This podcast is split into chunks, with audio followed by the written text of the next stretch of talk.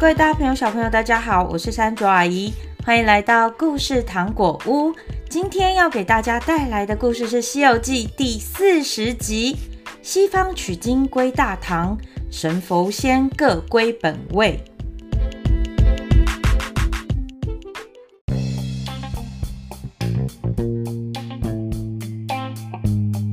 悟空救活寇员外后，继续和师傅赶路，走了六七天。忽然看见前面高楼耸立，云阁冲天。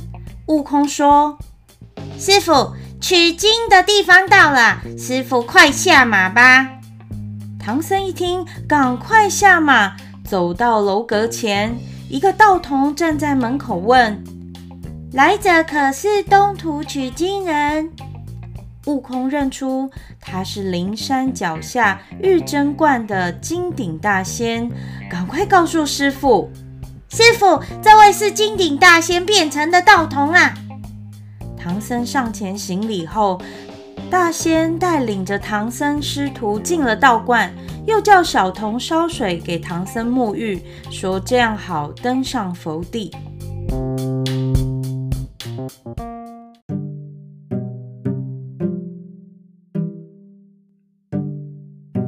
天，唐僧换上锦襕袈裟，手拿锡杖，拜辞了大仙。大仙将唐僧引上法门。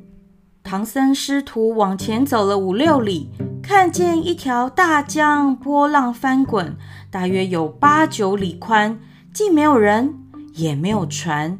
唐僧又害怕又烦恼。悟空见到远处有一座桥，就拉着师父要过去。没想到这是一根独木桥，也就是一根木头圆圆的跪在上面。桥边的木匾上写着“凌云渡”三个字。唐僧不敢过，要另外找路。悟空见到师父和师弟都不敢过，就跳上独木桥，摇摇摆摆地跑了过去，大声叫道：“可以过来啦！”你们不要怕，可以过来。可是师傅师弟仍不敢过，悟空就跑过来拉着八戒上桥。八戒害怕的趴在地上说：“呃，太太太滑了啦，我、呃、我过不去啦，不要拉我。”这时忽然看见一个人划着一条船过来了。船靠到岸边，唐僧师徒发现这是一条无底船，就是没有底的船。悟空的火眼金睛一看，认出了撑船的是接引佛，但没有说出来。唐僧很害怕，不敢上船。接引佛就说：“船虽然没有底，古往今来都能普度众生。”唐僧还在怀疑。悟空趁他不注意，就把他往船上一推，唐僧站不稳，跌到水里去了。接引佛一把把他拉回船上，唐僧一边抖着衣服，一边埋怨悟空。这时，悟空已经把八戒、沙僧和白马都拉到船上了。接引佛轻轻一划，船飞快地驶向对岸。船到江心，江的中间点。上游忽然飘下了一具死尸，唐僧见了大吃一惊。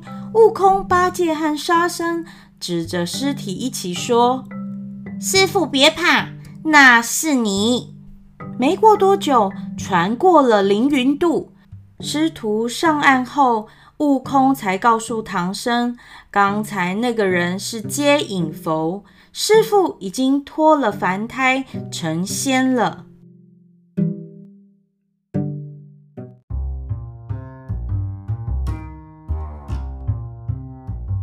师徒四人继续向前，不久就登上了通向灵山的石路，路途遥迢。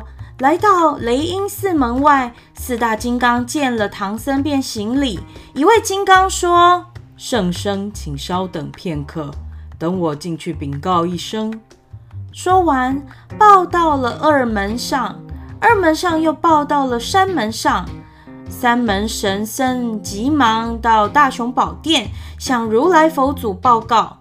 如来听到后十分高兴，叫八大菩萨、四大金刚、五百罗汉、三千揭谛、十一大药、十八伽蓝排成两行，然后传出金旨，召唐僧师徒进殿。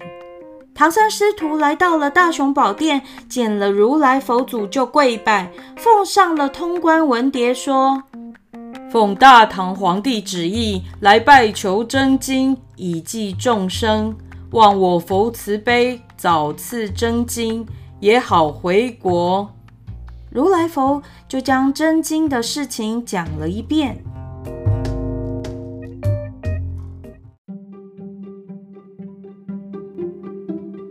如来佛祖叫阿傩、伽叶两位尊者带唐僧师徒去用斋饭，吃完斋饭后，到真楼宝阁领取经典。阿傩、伽叶带领唐僧看完经名后，问唐僧：“神僧是否有带东西给我们？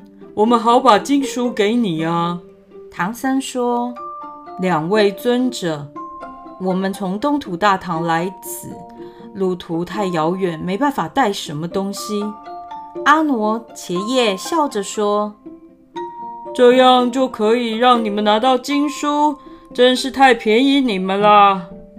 悟空见他们不肯传经，便说：“师傅，我们去如来佛那里告他们一状。”听到这个，阿傩、伽叶连忙说：“别叫了，到这里来拿经吧。”八戒、沙僧劝住了师兄，转身接过经书，一卷一卷的放在包里，再把这个包包放到马上。其余的包成了包袱，由八戒、沙僧挑着背着。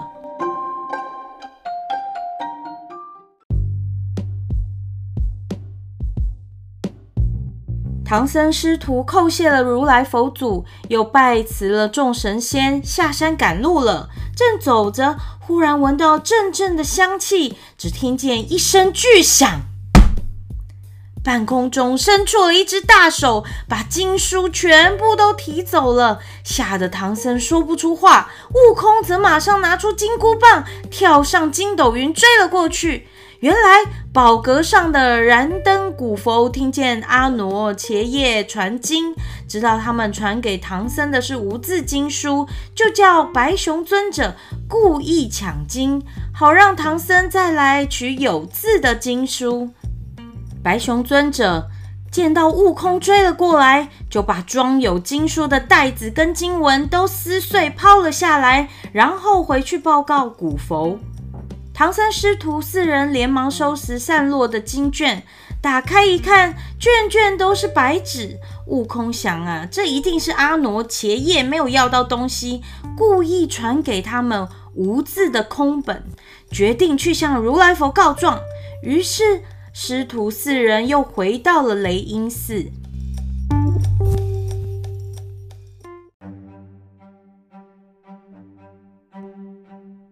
如来佛祖听悟空讲完后，笑着说：“这事我早就知道，因为经卷不能随便传，也不能随便取。”原来比丘给人讲经要三斗三升黄金，我还嫌他要的太少了。这本是无字真经，只是你们东土的人看不懂罢了。阿傩、伽叶奉如来的经旨，传给他们有字真经，叫他们到传经宝阁。他们仍旧跟唐僧要东西。唐僧只好拿出紫金钵盂给他们，阿傩接过，微微一笑。接着伽叶就进到宝阁里去取经卷。唐僧叫道：“徒弟们要好好看看，别像上次一样带了无字的经书就走了。”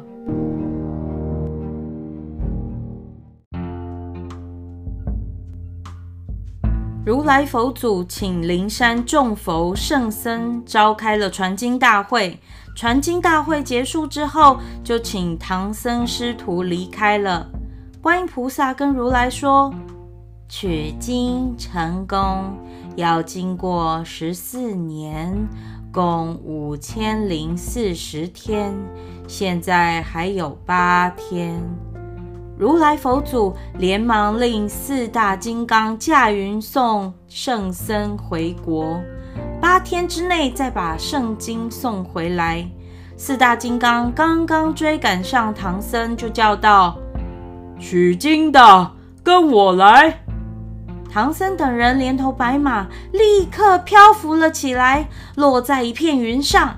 揭谛赶上他们之后，就凑在金刚的耳边说了一些话。金刚听了之后，把风按住。唐僧四人连马竟然一起被摔在地上了。原来观音菩萨在查唐僧取经路上的历难簿，历经劫难的记录本。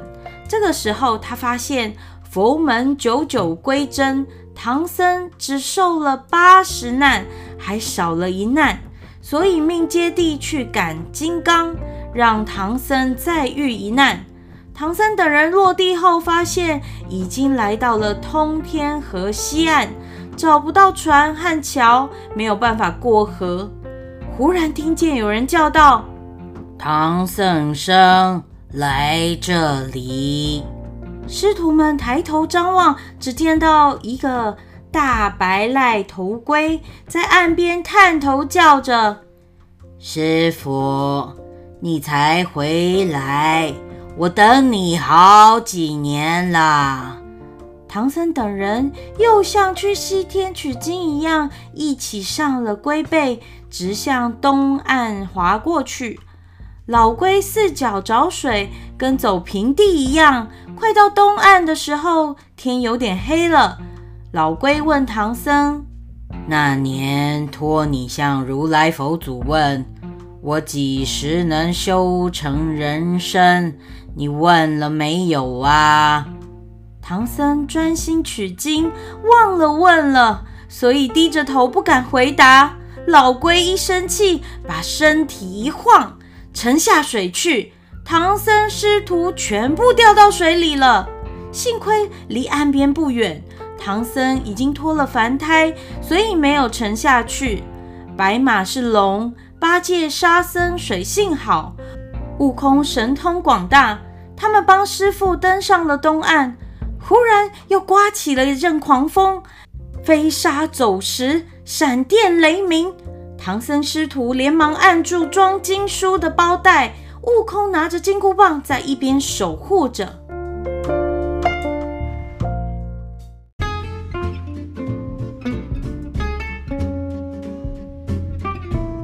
师徒四人劳累了一夜，天亮时风停雷止，太阳出来了。他们连忙打开包袋，晾晒经卷。一个渔民发现他们，叫来陈家庄的陈诚等人。当年悟空、八戒救过陈家的儿女，陈诚没有忘恩情，请唐僧师徒进庄休息。盛情难却，唐僧师徒收拾经卷，跟陈诚来到了陈家庄。全庄男女老幼都到村口迎接。在陈家用过饭后，唐僧就要告辞了。陈家兄弟和全庄的人都不让他们走。唐僧师徒当天晚上就在庄里过夜。当天夜里，唐僧守着真经，一步都不敢离开。半夜，他把徒弟们叫来，牵上马，挑着担，让悟空设法打开庄门，顺着小路往东走。这时，半空中又响起金刚的声音。逃走的，跟我来！顿时，唐僧师徒连马带经文升到了空中。四大金刚不到一天的时间，就把师徒四人送到了东土大唐的京城长安。四大金刚说：“圣僧，为了不现今生，我们不下去。大圣他们三个也不用下去了。”你自己传了经就回来，跟我们一起回灵山。悟空说：“你们的话虽然很有道理，但我师傅挑不动这个担子，又牵不了马，我们还是要帮他才可以。”金刚说：“观音菩萨规定八天返回，现在还有四天多，你们快去快回，不得耽误。”说完，便将唐僧四人放到地上去。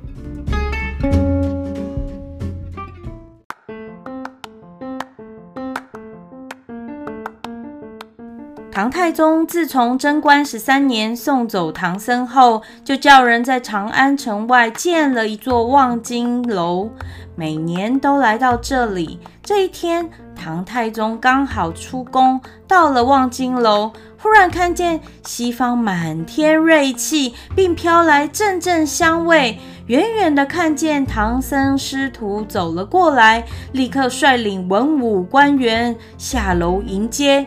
唐僧见了唐太宗，连忙跪拜。唐太宗扶起唐僧，问说：“这三位是什么人呐？”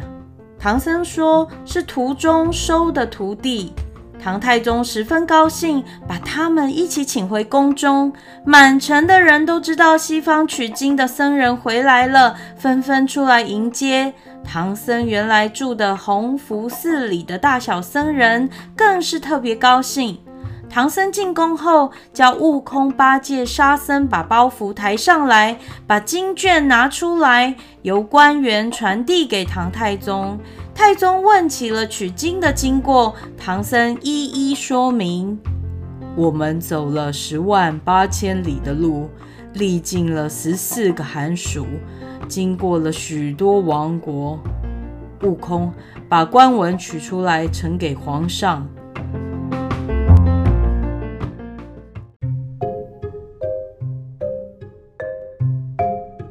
第二天早朝，唐太宗对着群臣说：“唐僧的功德极大，他一夜没睡，想了一篇序文，准备送给唐僧。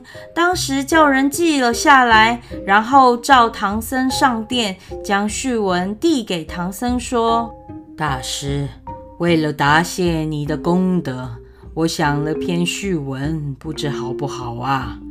唐僧连忙叩头谢恩。唐太宗想叫唐僧把真经讲诵一遍。唐僧说：“如果要讲真经，就必须要找佛地。”唐太宗赶快叫官员把经书各捧几卷，送到了圣洁的雁塔寺。唐太宗亲自到雁塔寺听唐僧诵经。唐僧登上高台，刚要诵读，四大金刚出现在空中，叫道：“诵经的，跟我回去！”唐僧听到叫喊，正在迟疑，悟空、八戒、沙僧连同白马早就被风卷到空中。唐僧只好放下经卷，跟着腾空上了天。看到这种情况，让唐太宗跟文武百官连忙跪下，慌忙的朝空中跪拜。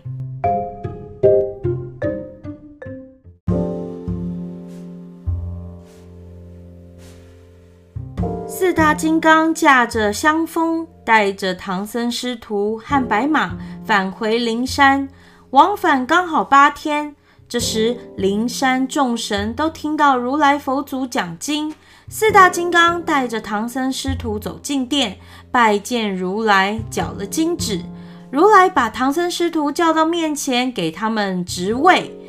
唐僧被封为旃檀功德佛，悟空则被封为斗战胜佛，猪八戒被封为净坛使者，沙和尚被封为金身罗汉，白马被封为八部天龙，各归佛位。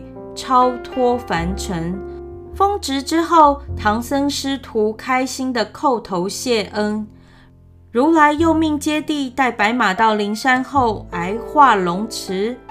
揭谛把马推到池子里，立刻白马化成一条金龙飞了出来，盘绕在山门里的擎天华表柱子上。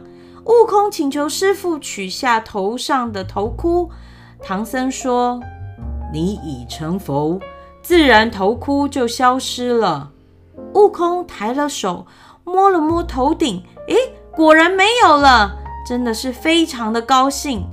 从此以后，旃檀佛、斗战胜佛、净坛使者、金身罗汉、天龙马及众佛祖、菩萨、罗汉、揭谛比丘等各山洞的神仙、大神丁甲公曹、伽蓝土地公一切得道的神仙，到此各归本位。